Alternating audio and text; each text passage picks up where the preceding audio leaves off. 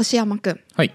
私があのサポーターコミュニティっていうファンコミュニティあるじゃないですか、はいはいはい。それを始めたら一番やりたいことって言ったの何だったか覚えてますか？あー変な文字収集でしたっああそうですそうです。街中にある エモい文字の収集。けテンションの上がり方がおかしいんだよねやっぱり。なんですけど。いや越山くんにはあれ全然響いてなかったんですけど、はい。い、ざ始めてみるとですねそれ目的で入会しましたって言ってくれる人が結構多かったんですよ。あそうなんですね。そうなんですそうなんです。でもまずはねこれを見てほしいと思います、はい。あー これはちょっと好きだな。でしょ？やばくないですか？ソーシャルデスタンス。ソーシャルデスタンスこれはねあの書いた人の人柄が伺えるような文字。でしょ？でしょ？ですね。これすごいですよね。はあ。今日はですねもうこの作品の正しい鑑賞法っていうのをお教えします。ありがとうございます。もう見てください皆さんも。でね そのためにはですねあの江戸時代のお坊さんに良寛さんっていう人がいるんですけどわかります？いいやわかんない。良寛さんわかんないか。良寛さん。良寛良いのこのなんていうの完成の寛って書く人、なんですけど、うん良寛さんとの賞を比較するともう確実に鑑賞法の解像度がぐっと上がるので。マジっすか？そうです。ちょっと見ていきましょう。はいはい。まずですね、この作品、ソーシャルデスタンはいスの、さ作品をまずあの鑑賞していきます。はいうん、まず私が好きになったポイントなんですけどこの作品のね無垢さっていうのかな。それの良さと、まあ、字の構成美があるところなんですね、今ずっと画面に出しますからねこれ。まず字の形に注目してもらいましょうか。はい。はい、まあ、宋からのシャルこのシャルの収まりの良さ。形はまず柔らかでですねうんうん「し」の斜めに対する「や」と「る」のスンと入っている あ感じ確かになんか一文字の漢字みたいになってますよねここなのに別に可読性っていうものは減っていないんですよ。その上ですね、矢のこのやる気のない払い。どんなマジックを使ったのかがすぐわかる。はい、この感じですね。うんで、プラスですね、その次の行に移りまして、うんで、でのデカデカとしたで、点々への意志を感じる、濁点へので、が素晴らしいんですよね。うんで、でをここまでおおらかに書いておきながらですよ。うんすのこの角っこのところでギュンと狭める。すなかなかの鋭角ですそう、スッすっごい内側に入ってくるじゃないですか。内側に入った結果ですね、次の巣の払い、最終角はかなり広げてるんです。そしてその広げた結果ですよ、うんたたがちょっと中に入っちゃうぐらい、屋根みたいな役割してるんですよ。確かに すす屋根ですす冠みたいな状態になってますたいな状態になってるでしょ。でも別に巣が読めなくなってるわけではないです。うんすごい可読性とデザイン性が素晴らしくって。うんで、その後にですよ、この鋭角の後に、単、単の可愛い形。たん単、こ、こんな可愛い単書いたことあります？確かに可愛いこれは。でしょ？んのんのにっこりしてる感いいなこれ。いいですよね、うん。ここまで横に寝かせて「うん」を書こうと思ったことは一度もない。なんでこの鋭角の後にこんなに可愛い単を書けたのか、うん。そして最後にですね下に入れるか横の隙間を埋めるかでだいぶ悩んだ結果の巣のでかさ、うん。でけえ。でけえしこれ巣がここに来るってことは、うん先に絵描いてないですかこれ。そうなんですよ。そうですよね。絶対にそうなんですよ。僕今名推理発揮しましたけどそうなんですよ。絵先に描いてんなこれ。そうなんです。絵を絶対に下に書いてないと下に巣を入れたくなるんですよ。ん。でしょ？ででこれしかもこう入れた結果奇跡的な空間が生まれていてですね。はい。あの仮名のチラシ書きって覚えてます？チラシチラ書きシ書き。あの仮名を行書きしないでいろんな配置にしたらかっこよくなったよねっていう話したじゃないですか、はい。もうチラシ書きの手法がですね、偶然なのか作為的になのか できてるんです。絶対偶然でしょ。わかんないですよ。できてるんです。何が起きてるかというとですね、ん。まず絵描いてたから巣を入れられる隙間があるようなないような状態になったことによって、ん？た、たんのんはですね、シャルの底辺よりも上に上がってるんですよ。はいはいはい。はいルの底辺と、こう、まず、並んでないっていうのがポイントですね。うんうんうんでもう下に巣を入れちゃったとしたら今度横側の余白が余りすぎちゃうんですよ、はい左側が。で入れなくってかつ入れようと思ったこともあったことによってんが少し上にずれてるんですよね。うんうんうんでしかもその後書いた行の巣最終行の巣っていうのが、あまあ多分これは適当に入れたからではあるんだけれども、はいもしくは両端の隙間っていうのを揃えようとしたか。ああ。ことによって外での隙間行間よりも外での行間の方がちょっと狭くなってる確かに。そうそれでこの絶妙な空間っていうのが生まれてるんですよ なるほどな。そうすすごくないですか？そして小島君も注目した下の絵を見てください、はい。可愛くないんですよ あのね、そう。なんか、おどろおどろしいんですよね、ちょっと。目が怖い。目が怖くてですね、うんこの子たち斬新なポーズ取ってるなって思ったら、うんソーシャルディスタンス取ってるんですああ、なるほどね。そう足で距離取ることある 手だけでいいじゃん確かに。足広げてんな、ちゃんと。そうみんなウキウキ手と足でソーシャルディスタンスを取っていって でですようさぎと亀分かるじゃないですか真ん中のこのクマみたいなの何なの、これ、なんでしょうね。でもなんか、後ろに書いてあるの尻尾なんですか。そうなんですよこのワシャワシャしてる綿みたいなの尻尾なんですよどうやらですねサポーターさんがこれを送ってくれたんですけど、はい。あの町田リス園というところでですね このポスターがあったらしくこいつはリスらしいのだ。じゃあ、ウサギとカメ何なんだよ。わかんないよ。しかもリス園ならもっとリスの解像度を高くしろ 一番リスを観察しろ リス園なんだ、これ。そうなんですよまあそんなこんなでですねもうこの意味のわからないうん絵というか可愛いんだか可愛くないんだかわからない絵と、はいこの字の妙がですね重なってこれはもうかなり唯一無二の作品となっているわけなんです。なるほど。はいここまで私の熱についてくれてます？まあ、あの、7割ぐらいついてってるとあ思います。すごいすごいすごいそうこんだけ熱を持って大好きになった作品ですよ。私は毎日観察してたんです、そう。そう。大好きすぎて、はい。これなくなる折には買いたいって思ったくらいだったんですけど。あちょっと今後の付き合いを考えた方がいいかもしれない。お思ったんですけどですね、はい。あのこんな作品を大好きになってしまった私に悲劇が訪れます。はい。はい、あのもう随分気に入ってるもんだからね。毎日見てて。で町田リス園ってこれ以外のたくさんのシュールなね看板とかポスターとかがあるよっていう風に教えてくれた人がいるんです。いっぱいあるんだ。そうそういっぱいあるんです。でいろいろ画像を見せてくれたんですけど、まあ、それもちろん親切心からっていうことは分かってるのでその人を批判しようとは思わないんですけど、はい。それによってですね私はこのソーシャルディスタンスの価値がかなり底辺までぐっと下がります。あれ？あれ？はい。えなんでかっていうと、もうこの園内そう、え園内にあるポスターですね、そのシュールさみたいなのをあえて狙った感じのポスターが多かったんですよ。あー、やってるってことですか？だから、え、これも狙っちゃってんのかなっていうのがあって、で、なんていうのかな、まあ、シュールさの種類っていうのはね、まあ、わかるかわかんないけど、カラフルなエブリデイの無名さんって知ってます？ここういう感じ。で、無名さんは無名さんで私好きなんだけどこれ、こういう系を狙って。なんかベビーカーは置いていかないこととか、なんはい。かリスに噛まれたらこうしましょうみたいなの、すごい大げさな感じでね書いてるの。で、それはそれで面白いんだけど、面白いのよ。面白いんだけどそういうことでこのソーシャルディスタンス作ったんだったとしたらえこれ巣だけあえて別の行にしたのって面白さ狙いだったのかなとか。なんかこの下手なリスもあえてだったのかなみたいなのがすっごい落ち込んでもうなんか本当に毎日落ち込んでたのそれ知った後にマジっすか？うんやっぱ今後の付き合い考えた方が。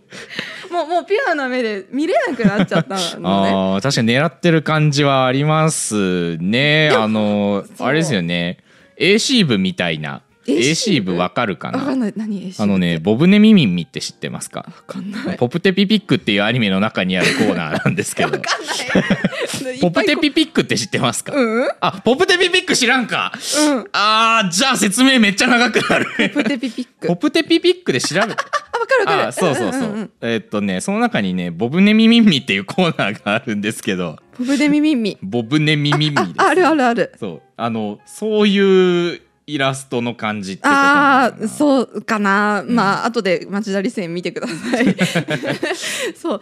でまあもちろん面白いんだけど、ん。ちょっと私が最初に感じたソーシャルディスタンスへの良さっていうのをちょっと変えてしまったというか、うんうんうん。ちょっと毒されてしまった感じだったんですよ、うんうん。純粋にいいなこれって思ってたのと。うん。ただですねここで私はあることを思い出して、うん。改めてこの作品っていうのを再評価することになります。おっと。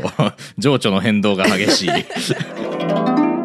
またね戦後書道の話になるんですけど、はい書家たちっていうのはあの、まあ、展覧会活動っていうのをするようになるんです。今までは文人としてやってただけなんだけど、まあ、芸術活動に近いものっていうのをやって、はいはい。古典表現っていうのを使いながら、まあうん。大きい会場とかに大きい作品を仕立てるっていうようなことをやってみたりだとか。それって戦後の話なんですか？そうです。あそうなんだ、もちろんあの掛け軸とかそういう大きいのあったよ、うんうんうん茶掛けの書とかもあったりしたんだけれども、それを展示会用に作品用としてみたいなのは結構戦後が盛んになってきたものなそうなんですよね。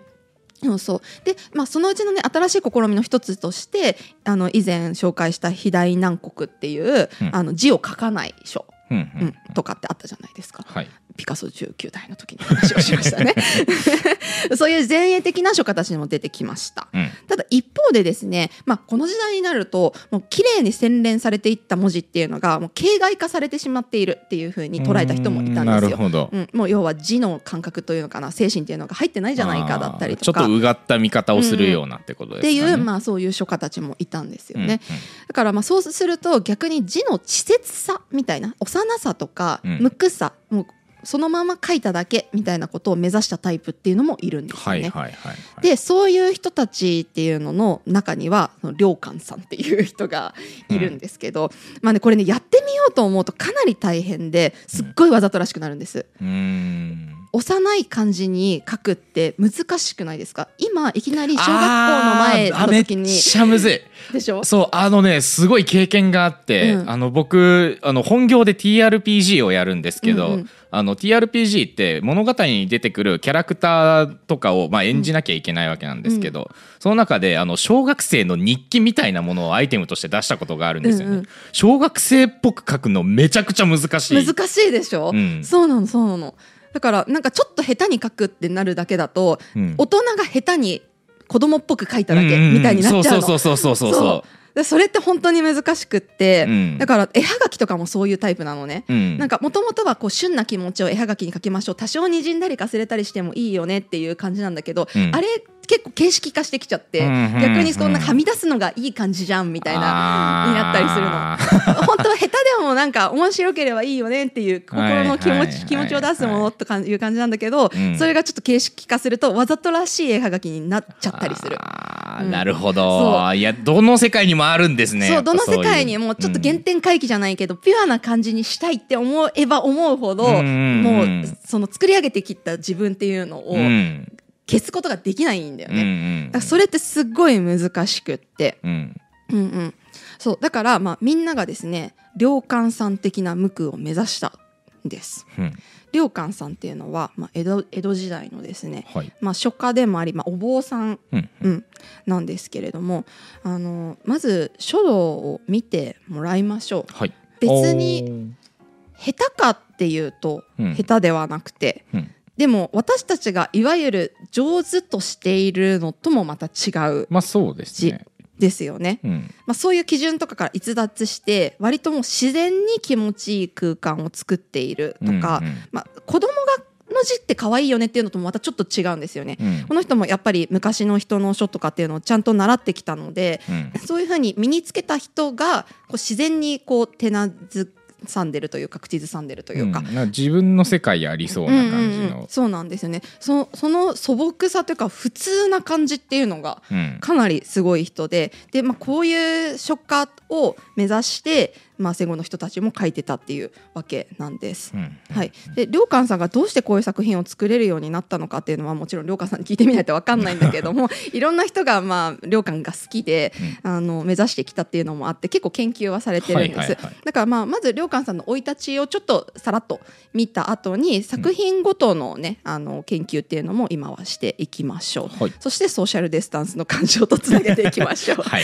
はい、はい、良寛さんはですね江戸時代の人です。はい。はい、新潟県のね名手で立花屋っていうところの長男として生まれます、うん。はい、11歳の時にですね、まあ、地元の有名な塾に通って漢文とか詩とかいろいろうんうんうんね道徳なんかを学んだりしました。だから結構学問的な基礎っていうのはね身についています、はい。で18歳の時に出家をしました。ああなるほど、まあ、この頃僧っていうのは僧侶っていうのはやっぱ学問と一体みたいなところあるんでね、その要は家は別にそういう家ではなかったんですかねその。あではないですね、まあ、うん名手なんで、そうそうそう。うんいろいろとお収める側にいたわけですよね、そうそうそう。うん。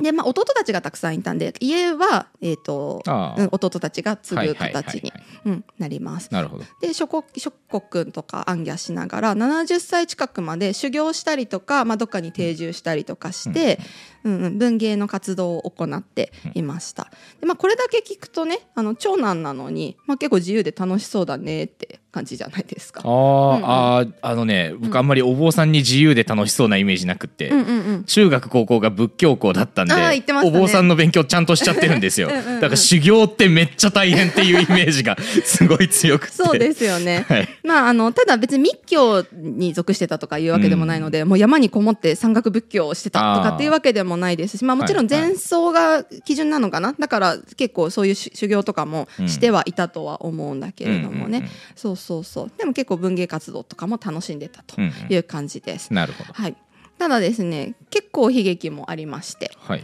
26歳でお母さんが亡くなってしまいます。ああ結構早いですね、うん早い段階。26で僕と同じ年ですね、うん、そうなんですよ。でしかも死に目には会えておらず。ああそうですか、うんそう師匠にくっついていってたのでうんね小国の、うん。そう。で、まあ、その後ですね師匠自身のあのお嬢さんも亡くなってしまうんですね、うん。国選和尚っていうんですけど。が亡くなってしまってしかもその同年にですねお父さんが自殺してしまったということを知らされます。あら。うん。それは母さんの後を追ってみたいな感じまあでも結構後ではあるので、ま翌年とかじゃないから追ったかどうかはちょっとわからないですね。はい。で 40, 40歳近くになって、まあ、ふるさとに戻ってくるんですけど、はい。自慢の秀才だった弟がですねこれこそお父さんを追ってだったかなあら。受水自殺をあらしまいます。マジっすか。はい、でもまあ一命を取り留めるんですよ。ああなるほ一命をど取り留めるんですけど、はい。弟はそのまま出家して同年に亡くなってしまいまああそうなんです。すそうなんです。へえで別の弟も死んでしまいます。あらええじゃあえ残らないんですか？いやさらに実家を継いでた弟もいるんですけど、はいあの家財とか全部取り上げになっていろいろと剥奪されてしまって追放されてしまって。追放される？はい。それはね借金とかがかさんでみたいな感じまあなんですか、ね。家の切り盛りがうまくいかなかったんでしょうね、はいはい近くにねあの有有力な人たちあ人が人っていうか家ができて、うんより、うん。あのダメになったらしいんですけど。そうそうそうでまあでそれでも立花屋っていうのはもう名実ともに没落っていう感じで、うんうんうんなんか親族どんどんなくなってってしまって帰る家もなくなってしまった状況に。不幸が続きますな。そうなんですよね。そんなことあるってぐらいもうめちゃくちゃ不幸の連続なんですけど、はい。あの良寛はですね不思議なことに悲劇をねな嘆くような歌を残してたりとかうん。でそういうなんかもうし内側から絞り出されるようなものそういう声っていうのを残してないんですよ。ああないんです一切ないんですよね。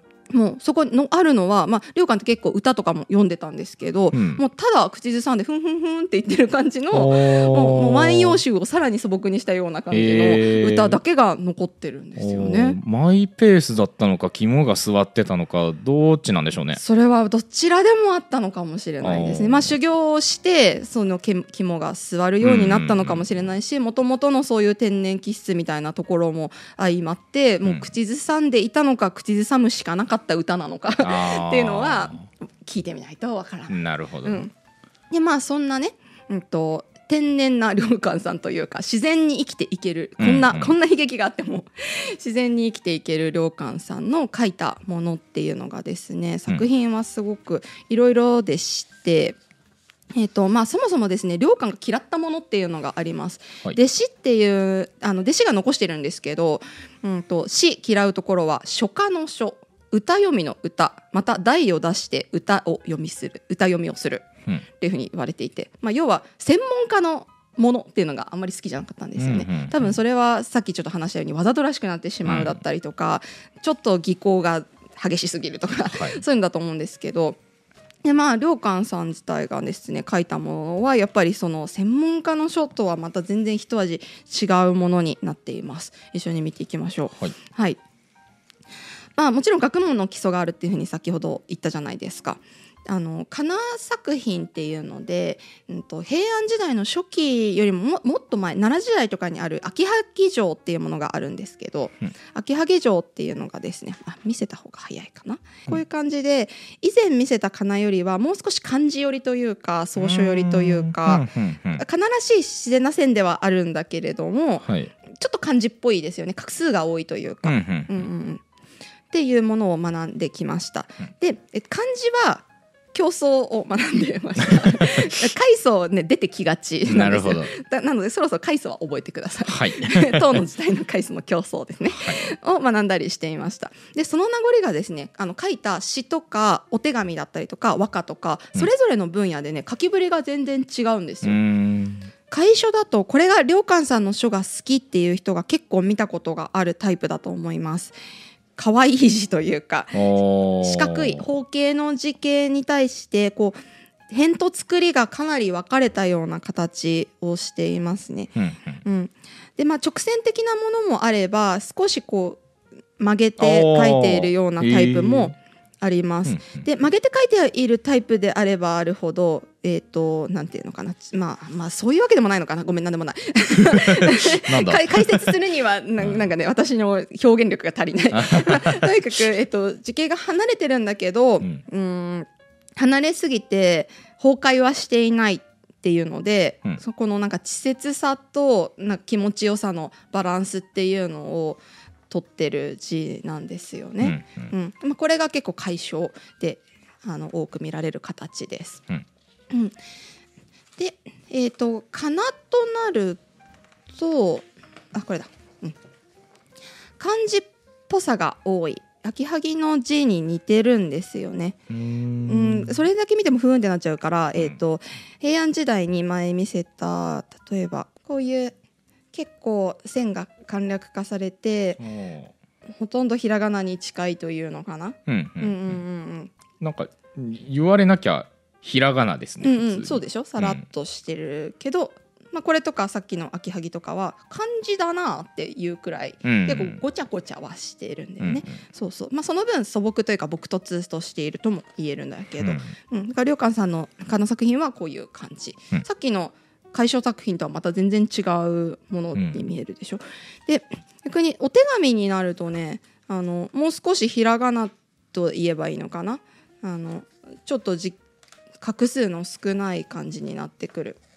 うん、おー読めねまあこれはね変態仮名使ってるから読めないとは思うんだけど、ただうん。面白いねこの解消のちょっとポロポロした感じと、えうんかなとが混在してて、うん。不思議な空間になって。全然空気感違いますねそうなんです。でもそれが結構一体感がある形に上でうん。なってます、でえっ、と逆にですね漢詩を書いたりするときははい。教室を学んでいるので、結構ダイナミックな。